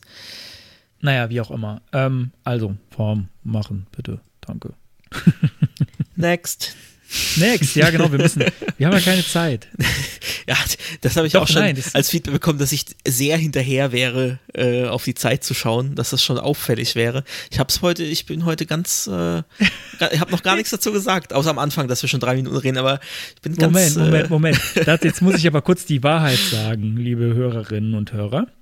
Der Konstantin hat im Vorfeld, bevor wir angefangen haben aufzunehmen, schon ein paar Mal gesagt, Mensch, jetzt müssen wir aber, jetzt müssen wir mal anfangen. Es ja, ist jetzt schon wir, so spät. also wir haben ja schon irgendwie eine Stunde geredet, bevor wir überhaupt auf Aufnahme geklickt haben Ja, und uns irgendwie äh, drüber unterhalten, wie wir jetzt denn jetzt das, das Intro, also das, das noch vor dem Intro, vor der Musik, was wir denn da sagen. Ja, das ist eigentlich, ist eigentlich schon ganz schön peinlich, dass ich, äh, dass ich zehn Minuten oder eine Viertelstunde gebraucht habe, um mir dieses, äh, das aus den Fingern zu saugen, was ihr heute davor gehört habt. Ähm, also, dass ich dafür so lange gebraucht habe, dafür ist es gar nicht so gut geworden. Ja, vor allem, ich, mer ich merke schon, wir kommen relativ gut durch und es wird, ähm, ich sage jetzt mal, unter einer Stunde 30 bleiben. Und damit sind wir ja tatsächlich schon äh, deutlich Challenge kürzer wieder accepted. als. ich, Äh, ich schweife noch, ich kann noch weit abschweifen. Schauen wir mal, schauen wir mal. Da geht noch einiges. ich glaube, die letzten beiden Folgen knacken wir nicht. Gut, nächster Punkt. Nächster Punkt. Ja, Animation und Transition zu Height Auto oder eigentlich ja nicht nur unbedingt zu Height, aber Height ist so der klassische Fall, aber generell zu Autowerten. Also das ist so ein, so ein Ding, da bin ich echt schon mehrfach drauf gestoßen. Also dass man irgendwie ähm, ja, irgendwas mit Overflow Hidden hat und man, wenn man drüber fährt, will man irgendwie den, den kompletten Text anzeigen lassen oder so. Und dann willst du eigentlich von sagen wir mal, irgendwie auf 1 EM hast du die Höhe begrenzt und dann willst du zu dem Height-Auto zurück und das geht halt so nicht. Also da muss man sich dann wieder mit JavaScript äh, behelfen, wo man dann den, den Endzustand quasi kurz herstellt, so dass es gar nicht gerendert wird oder zumindest nicht sichtbar für den User, um dann die Höhe zu ermitteln und dann wieder auf, äh, auf den Ursprungswert zurück und dann kann man die Animation starten. Aber das ist ja Quatsch, das so zu machen. Äh, oder es gibt auch einen Hack, ähm, Hack, in Anführungsstrichen, ähm, ich nehme einfach einen besonders großen Wert, also ich setze dann irgendwie die Höhe auf 900, äh, auf 9999 Pixel. Aber dann habe ich natürlich das Problem, dass das wiederum die, die Dauer des eigentlichen sichtbaren Animations- oder Transition-Effektes beeinflusst, weil wenn ich einen Riesenwert habe, und ich sage, die soll, die, die Animation soll eine Sekunde dauern, dann ist, ähm, also das macht man dann mit, mit, mit Height und mit Max Height natürlich, weil man will ja nicht über die, die äh, eigentliche Höhe äh, drüber schießen. Äh, das beeinflusst, wie gesagt, die Dauer, weil ich dann so einen Riesenwert habe und dann ist die, dauert die Animation nicht nur eine Sekunde, sondern äh, vielleicht nur 300 Millisekunden. Ja? Also es ist, es ist nicht schön und es ist so ein Ding irgendwie, wo man sich echt denkt, warum funktioniert das noch nicht? Äh, Hat aber wahrscheinlich den Grund, dass man eben, also dass der Browser, um zu ermitteln, was wäre denn, wo, wo will ich denn hin, natürlich kurz, kurzzeitig auch den, den Zustand herstellen muss, so wie man das mit JavaScript macht, um das eben zu ermitteln und dann auf, zu diesem Wert hin die äh, Animation oder Transition äh, laufen zu lassen. Ist natürlich. Der Browser nicht? Der Browser müsste doch eigentlich die, diese, diese Maximalausdehnung kennen. Naja, wenn ich jetzt aber beim Seitenladen schon vom Style her das beschnitten habe, auf 1 EM Höhe oder 10 Pixel Höhe oder was auch immer, woher soll der Browser dann wissen, wie der Text läuft, wenn das Ding ausgefahren ist? Liebe Browserhersteller, ihr hört uns ja zu. Ich komme mal ganz nah zu euch. Sagt uns mal, wie das ist. Ich weiß es nämlich tatsächlich nicht, aber auch gerne jeder andere, der das, der das weiß. Äh, Also ich war immer der Meinung, dass der Browser eigentlich beim Rendern das schon weiß. Natürlich nicht, während er gerade das CSS irgendwie sich anguckt, aber danach müsste der doch eigentlich. Ja, aber du kannst das ja theoretisch ändern. Also du machst im, im eingeklappten Zustand, äh, setzt du plötzlich die Font Weight auf 700 und dadurch äh, floatet der Text anders um. Da muss aber der Browser nichts neu rendern, weil der Text ist ja abgeschnitten und gar nicht sichtbar. Aber das muss ja berücksichtigt werden, wenn ich das Ding dann ausklappe und sichtbar machen will. Ich hatte witzigerweise genau heute den Fall, dass ich das gerne gemacht hätte. Was war Ähm, dein konkretes Beispiel? Mein konkretes Beispiel äh, ist, äh, was ich immer wieder versuche in Projekten einzusetzen und dann an der Realität scheitere, an der, an der Browser-Unterstützungsrealität. Und also ich habe das jetzt, glaube ich, schon drei, vier Mal versucht und am Ende sind wir wieder davon abgekommen, es zu benutzen, nämlich ähm, Details und Summary. Mhm. Und Details und Summary äh, zu animieren, das wäre nämlich, das wäre das wär super. Also für die, die nicht wissen, was Details und Summary ist, das ist im Prinzip so ein, so ein Aufklapp-Dings, ähm, aber äh, ich weiß nicht, wie, wie, wie, wie nennt man, was ist denn der, das richtige Wort dafür? Also So ein versteckter wie so Content aufklappen und nennt man das zuklappen. ja auch. Es ist, Also ja, aber ein Akkordeon klappt ja normalerweise alle anderen zu, wenn ich eins ja, aufklappe. gibt Das es so oder so, aber ja. hm. Also ich, Aber ich so, habe so ähnlich kann man sich vorstellen. Man hat irgendwie eine FAQ zum Beispiel, ist so ein, so ein Ich habe eine. FAQ, ich habe eine, genau, das ist das gut. Ich habe ich hab eine FAQ und ich habe eine Überschrift und ich habe den Inhalt dazu und ich kann das aufklappen und zuklappen. Ich sehe einmal ähm, die Erklärung zu, dem, zu der Überschrift und einmal nicht. Ich, und das ist eben, äh, das ist eben nativ mit, mit HTML, mit Details und Summary kann man das um, umsetzen, beziehungsweise ich brauche dafür dann kein JavaScript mehr, um auf und zuzuklappen, sondern ähm, genau, Details und Summary sorgt dafür, dass, dass diese Funktionalität im Browser standardmäßig schon mit eingebaut ist. Und ich glaube, verwendet wird es zum Beispiel bei GitHub in den, in den README-Dateien, glaube ich, äh, kann man das da auch einbauen. Da gibt es das auch. Da, da ist das, das ist das Einzige, was, was mir jetzt gerade bekannt ist, wo das wirklich sichtbar eingesetzt wird. Und du hast dann so einen kleinen Pfeil nebendran, so wie sowas halt aussieht. Und da wäre es halt total schön, ähm, wenn man in beide Richtungen animieren könnte. Man kann, warte mal, ach nee, ich glaube, ich glaube, genau Height, genau Height ist da das Problem, ähm, weil er würde ich nämlich gerne, dass das, dass das schön auffährt, hätte ich, hätte ich gerne. Und ich glaube, zum Auffahren geht es, da habe ich Beispiele heute gesehen bei CodePen, aber beim Zuklappen auf jeden Fall geht es nicht, da ist es sofort zu. Ja, also das war, das war mein Beispiel heute, wo ich das gerne gehabt hätte. Ich weiß nicht, ob es da irgendwie noch irgendeinen Hack gibt, wie man das irgendwie machen kann. Ähm, es gibt ja Leute, die machen die verrücktesten Sachen in CSS, aber da ist mir jetzt nichts bekannt, wie man, wie man das machen kann. Ähm, ich habe an einer Stelle, wo ich das mal eingebaut habe, ähm, so, so eine Art Fake-Animation, dass es halt im Prinzip in der Höhe direkt aufklappt, aber der Inhalt dann so ein bisschen ähm, animiert reinfährt. Ähm, das geht natürlich dann auch nur beim Aufklappen, weil beim Zuklappen ist es sofort komplett zu. Da gibt's, da gibt's dann, äh, ja, da hat das Ding keine Gnade. Das kann nicht warten, sondern es ist dann einfach, ich klicke und sofort ist alles weg. Ja, also das ist mein Beispiel dazu. Ihr könnt ja eure Beispiele mal in die Kommentare schreiben. Ja, gerne. Also für die nächsten Folgen, da wir das ja wie gesagt äh, noch fortsetzen werden, diese Serie, auf jeden Fall gerne her mit weiteren Anregungen. Aber wir haben noch zwei Punkte in dieser Folge. Nämlich äh, Shape Inside. Es gibt ähm, eine Spezifikation, CSS Shapes Spezifikation, die habe ich mir auch so im Detail noch gar nicht angeschaut gehabt bisher. Äh, bin aber schon vor einer Weile mal auf dieses Shape Inside gestoßen, auf einen Artikel von einer Entwicklerkollegin und den habe ich leider nicht mehr gefunden. Ich habe nochmal geguckt für die Sendung heute, ob ich den Artikel nochmal finde, habe ihn aber leider nicht mehr entdeckt. Ähm, und da ging es darum, dass das ursprünglich mal vorgesehen war in der Spezifikation und dann aber auf Level 2 verschoben wurde. Und äh, da fragt man sich, warum ist das passiert? Weil es gibt das äh, Property Shape Outside, mit dem ich festlegen kann, ähm, wie der Textfluss um ein Element herum aussehen soll. Also ich kann da wirklich Shapes definieren, eine Ellipse außenrum oder was weiß ich, oder ich kann sogar Grafiken angeben, bei denen dann der Alpha-Kanal berücksichtigt wird äh, oder sogar SVG-Formen kann ich äh, als Grafik angeben. Und da kann ich dann, also auch wieder klassisch eigentlich aus dem Print, äh, irgendwie sagen, ja, dass ich da irgendwie so ein paar Zacken rausstehen habe aus dem Bild, dass da links floatet und der Text soll sich da eben dieser Form anpassen. Und wie gesagt, mit Shape Outside funktioniert das auch um ein Element herum, aber auf der anderen Seite innen drin, da funktioniert das nicht. Und äh, gerade jetzt mit Border Radius kann ich ja problemlos kreisförmige äh, Container darstellen. Wenn ich da aber Text reinschreibe, dann fließt der aber halt aus dem, aus dem Kreis raus. Und schön wäre es natürlich, wenn der Text sich in dem Kreis anordnen würde und an den Rändern auch tatsächlich, tatsächlich stehen bleiben würde. Und das funktioniert nicht ohne dieses Property. Und wann das kommt, hm, ja, keine Ahnung, äh, wie weit da dieser Standard aktuell fortgeschritten ist. Und äh, man findet dann da auch Beispiele, also die Frage kommt recht, recht oft, taucht die auf. Ähm, und ich glaube, das liegt noch daran, weil ursprünglich, weil das eben in Level 1 schon vorgesehen war, gibt es auch tatsächlich noch Tutorials da im großen, weiten Web, äh, wo Shape Insight noch äh, beschrieben wird. Und da gibt es dann auch Stack Overflow Posts, wo jemand schreibt, hm, ich habe Shape Insight genauso angewendet, wie man soll und es funktioniert nicht. Und die Antworten sind halt, ja, ist halt auch noch nie umgesetzt. Ähm, und da findet man dann irgendwelche ja, wiederum irgendwelche Hacks, ich verlinke da auch mal ein JS-Viertel, ähm, wo dann wirklich mit so einer Diff-Suppe mit verschiedenen breiten Diffs äh, das gefaked mm. wird, die dann links und rechts von dem Text floaten und dann so angeordnet sind, dass da quasi wieder ein Kreis entsteht, nur damit dieser Text da drin richtig angeordnet ist. Äh, ich habe auch noch ein etwas eleganteres Beispiel gefunden, das ist auch ein CodePen, das ich verlinken werde, wo das immerhin mit Shape Outside gelöst ist, mit dem SVG.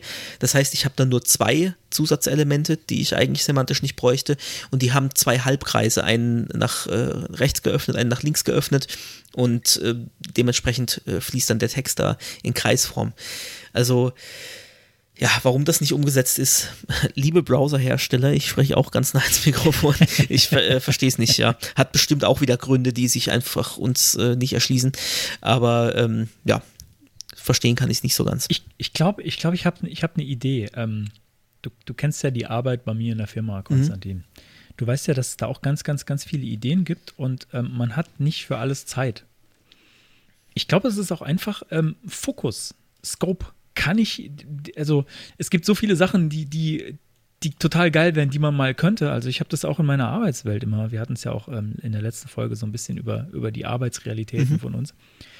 Extrem oft ist, bis, ist man an dem Punkt, dass man sagt, so, äh, wir haben jetzt eine Million Ideen und welche fünf davon können wir jetzt umsetzen oder welche fünf davon setzen wir jetzt um? Ähm, ich ich komme auch nochmal nach.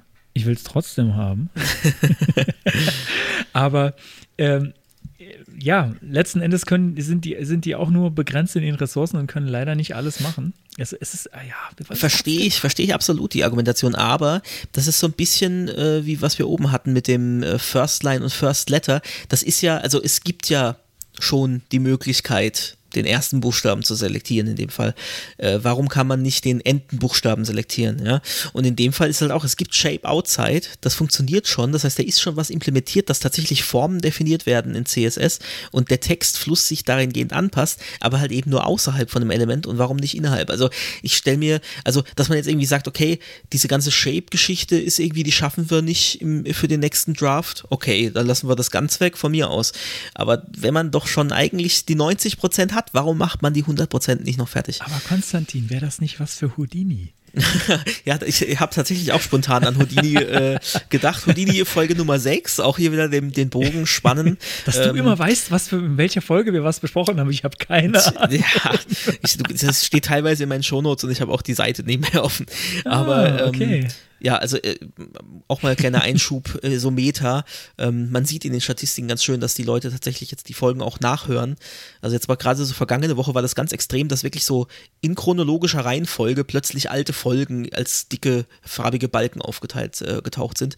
Also ist schön, ihr hört unsere alten Folgen tatsächlich äh, nach. Finde ich sehr gut. Einschubende. Ja, ja. ja, auch wenn da viel Quatsch vorkommt. Äh, ja, also ähm, mir fällt noch ein, als das mir zum ersten Mal begegnet ist, dass jemand sagt, ich möchte, ich möchte Schrift so fließen lassen, dass ich da äh, ein Objekt nebendran packen kann, das irgendeine Form hat.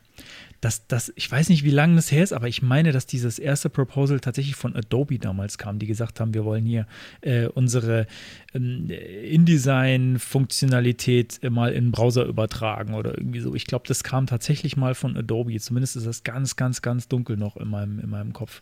Also vielleicht haben die den Standard damals mitgeschrieben. Nicht, dass das jetzt irgendwas zur Sache tut, aber Nee, es aber es- einfach ein.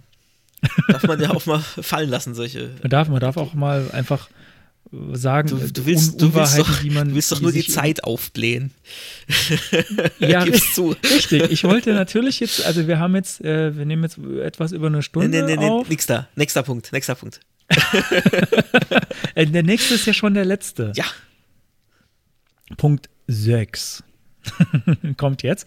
Ähm, und bevor wir jetzt total Banane werden, dadurch, dass wir Bier getrunken haben, meins ist jetzt übrigens auch schon leer, aber ich hebe mir das nächste, was auch ähm, äh, dann aus Darmstadt wahrscheinlich kommt, hebe ich mir für die nächste Folge auf.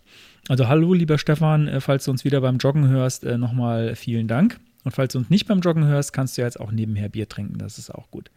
So, äh, du, ich, ich, bin, ich bin ganz gut da drin, Ja, ja, noch ich- irgendwie ich- ich äh, Kram schon. zwischen rein zu labern. Der nächste und damit letzte Punkt des Themas für heute sind ähm, stylebare Scrollbars. Ähm, der IE, äh, ganz äh, so ein bisschen in der Mottenkiste gewühlt, der IE konnte das mal. Mhm. Der IE hatte mal tatsächlich einen CSS-Weg, wie man die Scrollbars stylen konnte. ich, erinnere weiß mich nicht, da auch noch. Also ich habe das auch selber damals dann angewendet, so für meine ich hab, ersten natürlich habe ich das auch gemacht und das und das ich fand das echt cool. Man konnte natürlich damit auch äh, Schindluder treiben, wie das bei vielen solchen Sachen ist, wenn man äh, wenn man so so Standard ähm, anfasst. Und ich glaube, das ist auch der Grund, warum äh, die Browserhersteller oft einem gar nicht so richtig Zugriff drauf geben wollen, weil halt Mist damit gemacht wird. Ähm, trotzdem hätte ich das gerne, weil äh, so ich würde, ich hätte manchmal gerne so, ähm, äh, sagen wir mal, unaufdringliche Scrollbalken zum Beispiel. Äh, unaufdringlicher, ähm, als das im Firefox beispielsweise standardmäßig der Fall ist, weil das sind riesig fette Dinger. Wobei jetzt, das ist jetzt interessant gerade, ich sehe jetzt gerade in meinem Trello, dass der Scrollbalken offenbar irgendwie gestylt ist. Das ist interessant, der ist nämlich halb durchsichtig in Firefox. Ist dir das mal aufgefallen? Ja, der, der, der passt sich schon so ein bisschen der Farbe an, durch, durch Das ist Transparenz. interessant. ja. Das wusste ich gar nicht, dass das mittlerweile geht. Äh, jetzt seht ihr, hört ihr gerade live, äh, dass das Thema sich gerade in Luft auflöst, was ich gerade sagen wollte. ähm, ich möchte Zugriff auf das Styling des Scrollbalkens haben und zwar auch, ich möchte ihn auch vielleicht äh, unter, unter bestimmten Umständen ausblenden können, so wie das Mobile-Browser. Genau, das war, jetzt, war auch das Erste, was mir jetzt so eingefallen ist, ja, dieses Verhalten im Mobile-Browser nachzuahmen. Also auch allein Genau. schon, dass der, dass die Scrollbar quasi drüber liegt und, äh, und vielleicht auch nur erscheint, wenn ich dann hover oder wenn ich scroll oder so und eben nicht den Platz fix da rechts einnimmt, was ja auch immer wieder das Genau. Problem ist, ich krieg die Scrollbar-Breite ja nicht raus. Da geht's dann mit, mit Calc und mit 100 VW minus 100 Prozent und so, da gibt's dann schon so Möglichkeiten, das funktioniert aber auch nicht so wirklich und immer zuverlässig. Also das ist so ein, so ein Problem, auch bei dem Redesign von unserer Firmenseite hatte ich das ähm, wieder, dass dann irgendwie das Raster nicht gestimmt hat, dass ich halt auf VW aufgebaut habe, weil dann eben die Scrollbar wieder irgendwie im Weg war. Also Ja, vor allem, gerade in Firefox finde ich es immer noch besonders nervig, dass die ganze Seite springt, sobald der Scrollbalken Ja. erscheint. Also das kann ja durchaus mal sein, dass man ein Element aufklappt und dann die Seite plötzlich diesen, diesen äh, plötzlichen Scrollbalken kriegt und der dann plötzlich alles zur Seite schiebt und das ist unfassbar hässlich. Äh, das, das Problem ist mir bekannt, seit ich äh, für Geld Webseiten baue und damals war der Trick, dass man äh, die, äh, die Height vom Body oder vom HTML-Element, ich bin mir jetzt gerade nicht mehr sicher, immer auf 100% gesetzt hat, sodass der Scrollbalken einfach immer da war, dass zumindest dieser Sprung. Mhm. ja, oder halt Scroll auf Auto setzen, ja. Also Scroll Y. Genau. Äh, ja. nee, nicht Auto, nee, auf, auf Scroll Ähm, setzen. Auf Scroll, ja. ja. genau, aber damals, damals gab es, glaube ich, noch nicht äh, X und Y. Da bin ich mir, das ist schon eine Weile her. Da gab es, glaube ich, da konnte ich das, glaube ich, noch nicht äh, unabhängig voneinander. Also es war damals so der Trick, dass man die Höhe immer auf, oder die Minheit oder, Mhm. oder Height, ja, die Minheit muss es gewesen sein, auf, auf 100% gesetzt hat, sodass der immer erschienen ist. Ja, aber äh, wa warum, wa was soll das? Also das mit den Scrollbalken, das ist wirklich genauso wie mit den Formularelementen. Also lass uns das bitte vernünftig machen. Aber da ist schon was am Horizont, immerhin. Das habe ich jetzt heute im Vorfeld noch kurz rausgefunden.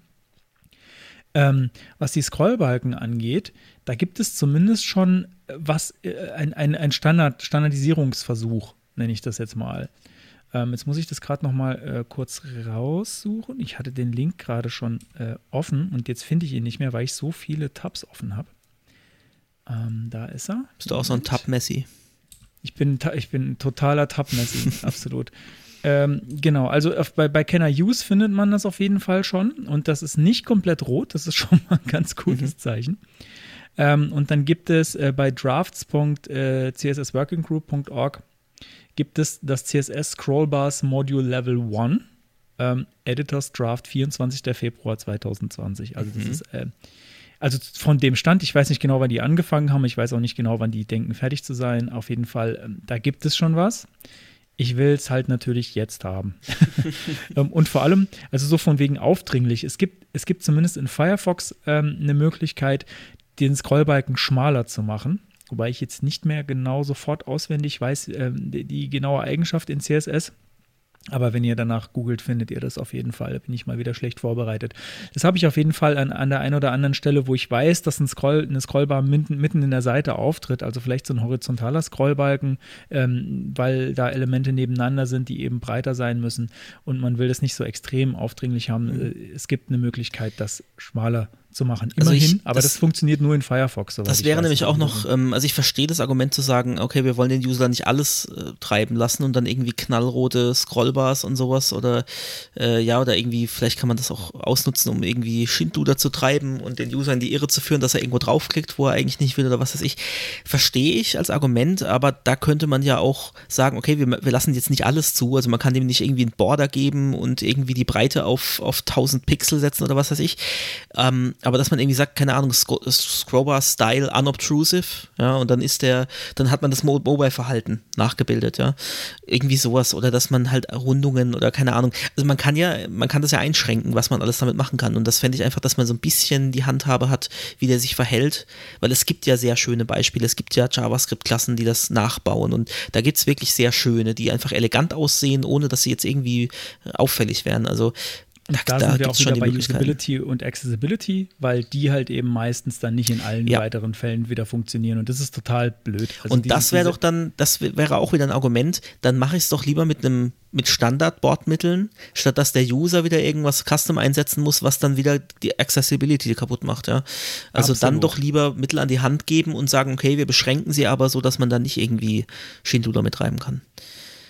Es gibt da schon Möglichkeiten in Chrome bzw. Chromium-basierten Browsern. Ich habe jetzt gerade mal aus Spaß CSS-Tricks aufgemacht in Edge. Also alle, alle, die Chromium-basierten Browser haben und auch mal auf CSS-Tricks waren, was ihr bestimmt alle schon wart, liebe Hörerinnen. Ähm, das ist, ähm, bist, bist, mach, machst du das auch gerade? Mhm. Weil da wurde das, äh, das, das ist to the max. Ach ja, mhm, ja. Ja, ist mir letztens auch aufgefallen, ja. extrem. Als ich diese, diesen Vor allem, ähm, Regenbogen-Link-Effekt äh, angeschaut habe, ist mir das aufgefallen, dass die ja auch ihre Scrollbar da vergewaltigt haben. dieser, dieser Scrollbalken, ähm, wenn er klein ist, kann man ihn ertragen. Wenn er groß ist, zum Beispiel auf der Newsletter-Seite, die nicht so hoch ist, dann ist das kaum, äh, dann kann man sich es kaum anschauen. also, dass die Browserhersteller sowas vermeiden wollen, sorry, Chris,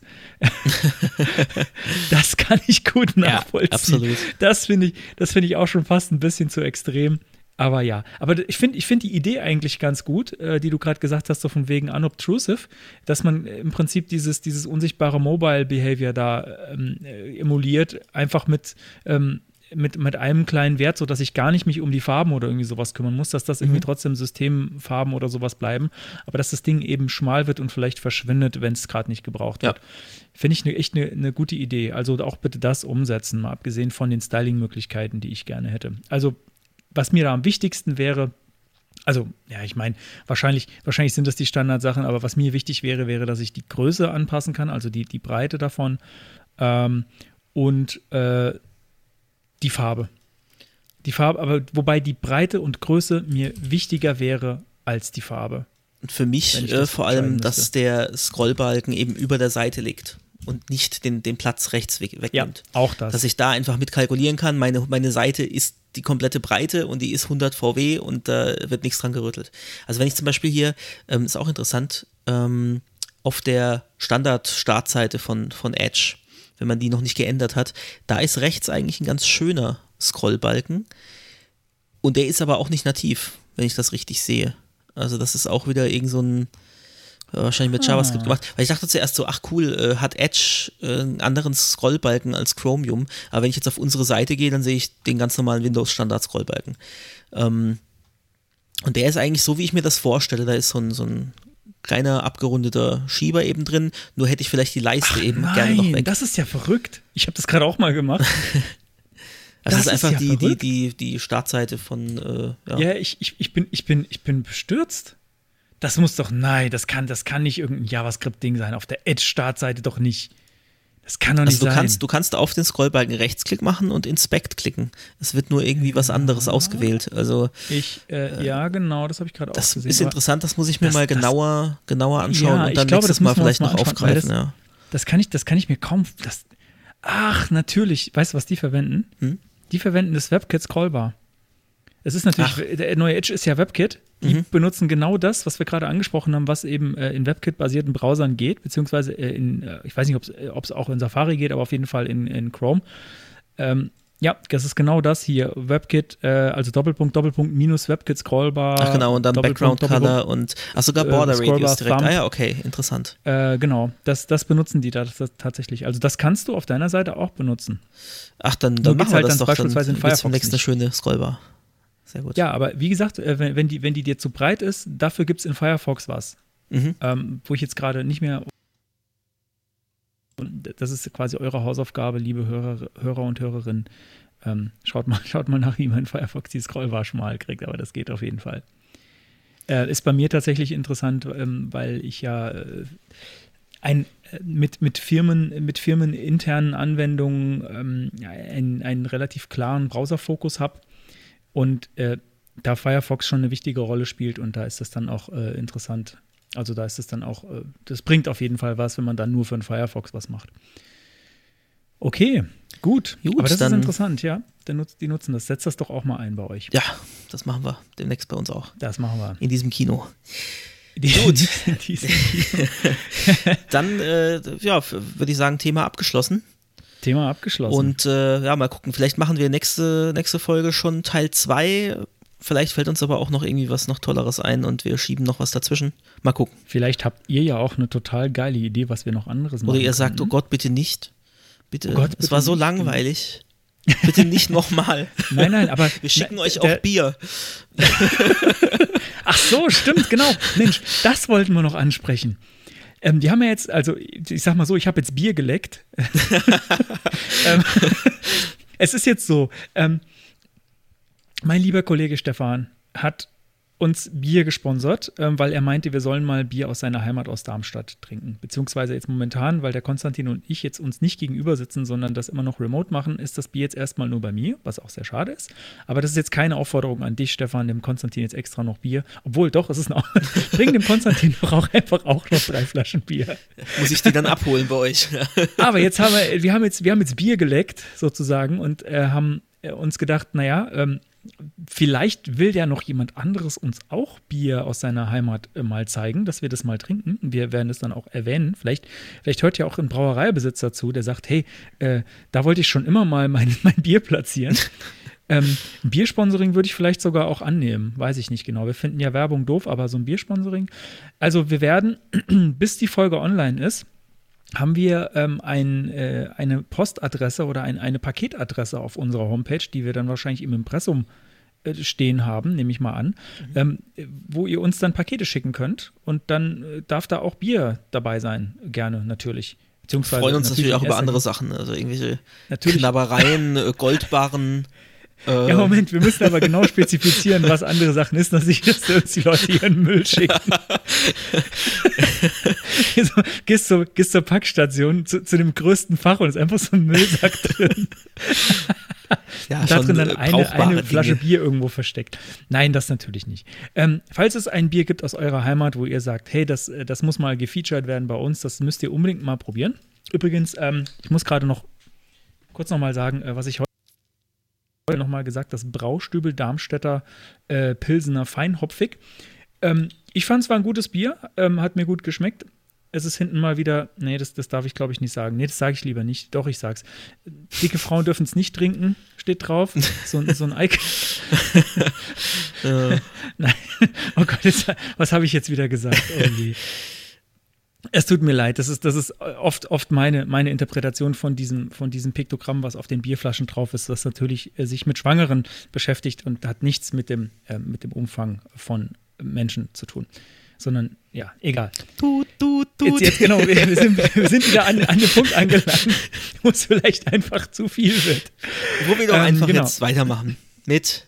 Schickt uns. Oh. Muss ich still sein. Ich einfach wieder abgewürgt.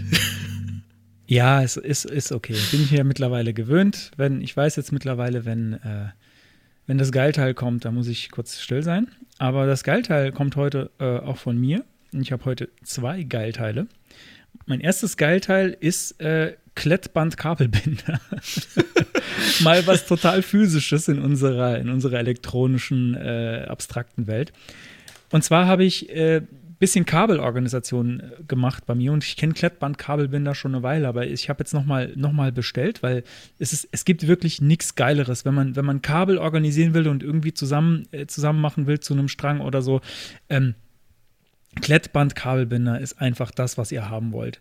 Äh, falls ihr uns äh, finanziell unterstützen wollt, wir werden auch einen Amazon Aff- Affiliate-Link äh, in die Shownotes packen, aber das ist tatsächlich nicht der Grund.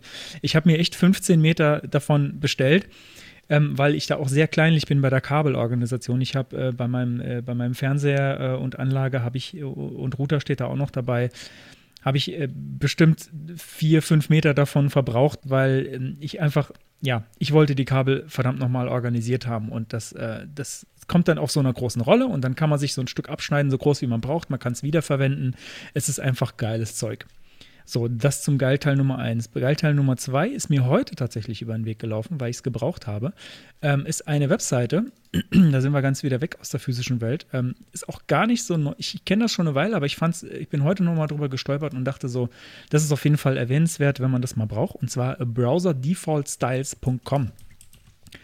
Was die Seite macht, ist genau das, was sie sagt, nämlich ich kann auf browserdefaultstyles.com ein HTML-Element eintippen. Ich habe jetzt zum Beispiel mal äh, Ordered List eingetippt und dann kriege ich eine Liste, welcher Browser was für CSS-Standard-Styles darauf anwendet.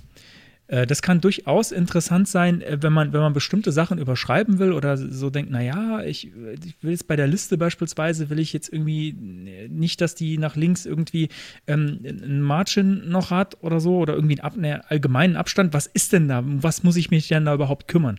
Was kann denn potenziell irgendwie an Standard-Styles gesetzt sein in allen Browsern, ohne dass ich alle durchtesten muss und das sehen muss? Finde ich extrem praktisch äh, wenn, man, wenn man sowas irgendwie, so, so Standardelemente überschreiben will, dass man auf jeden Fall auch äh, keine Eigenschaft vergisst.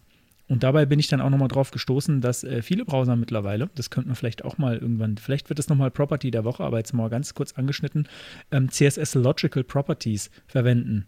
Ähm, zum Beispiel Margin Inline Start äh, statt Margin Left. Witzig, das habe ich nämlich gerade hab mir rauskopiert. Da bin ich mich auch oft durch die Seite drauf gestoßen und habe es bei uns im Trello ähm, gespeichert unter dem äh, unter der Themenidee Properties, die keiner nutzt. Was? Nein, nein, nein, nein, nein. Das ist die Zukunft, mein Freund. Das ist die Zukunft. ja, da können wir, Ähm, können wir in einer äh, eigenen Sendung dann darüber sprechen. Genau, also CSS Logical Properties, ich, ich weiß nicht genau, das habe ich auf jeden Fall auf einer Konferenz äh, vor mindestens einem Jahr oder noch länger mal gehört. Und äh, das ist, glaube ich, ich finde, es ist die, die eigentlich die, ja gut, es heißt auch schon Logic Properties, ähm, aber äh, das ist, das ist die, die logische Fortsetzung von Left und Right, gerade wenn man, wenn man es mit äh, Multi-Language-Seiten zu tun hat, die, wo auch der Text mal von rechts nach links läuft äh, oder so.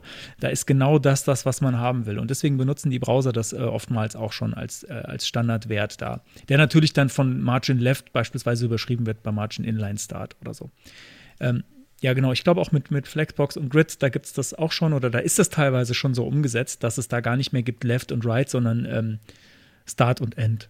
Finde ich äh, eigentlich, wenn man, wenn man genau drüber nachdenkt, auch die logischere Sache. Aber wie gesagt, da können wir mal, da können wir mal ein bisschen genauer drüber sprechen, aber nicht heute. Nur ist mir das jetzt gerade nochmal über den Weg gelaufen. Ähm, damit sind meine Geilteile fertig und ich habe gesehen, wir haben jetzt auch ein Geilteil-End-Jingle. Haben wir den eigentlich letztes Mal Ach so, schon verwendet? Den wir haben wir das letztes machen? Mal haben wir den, haben wir den abgespielt. Ja, das war mehr so als Gag. Aber wirklich, ich kann ihn auch nochmal. ja, ich, ich fände das, ich fänd das irgendwie gut, den nochmal Okay. den noch mal abzuspielen, weil das Geilteil ist jetzt vorbei und dann kommt äh, folgendes.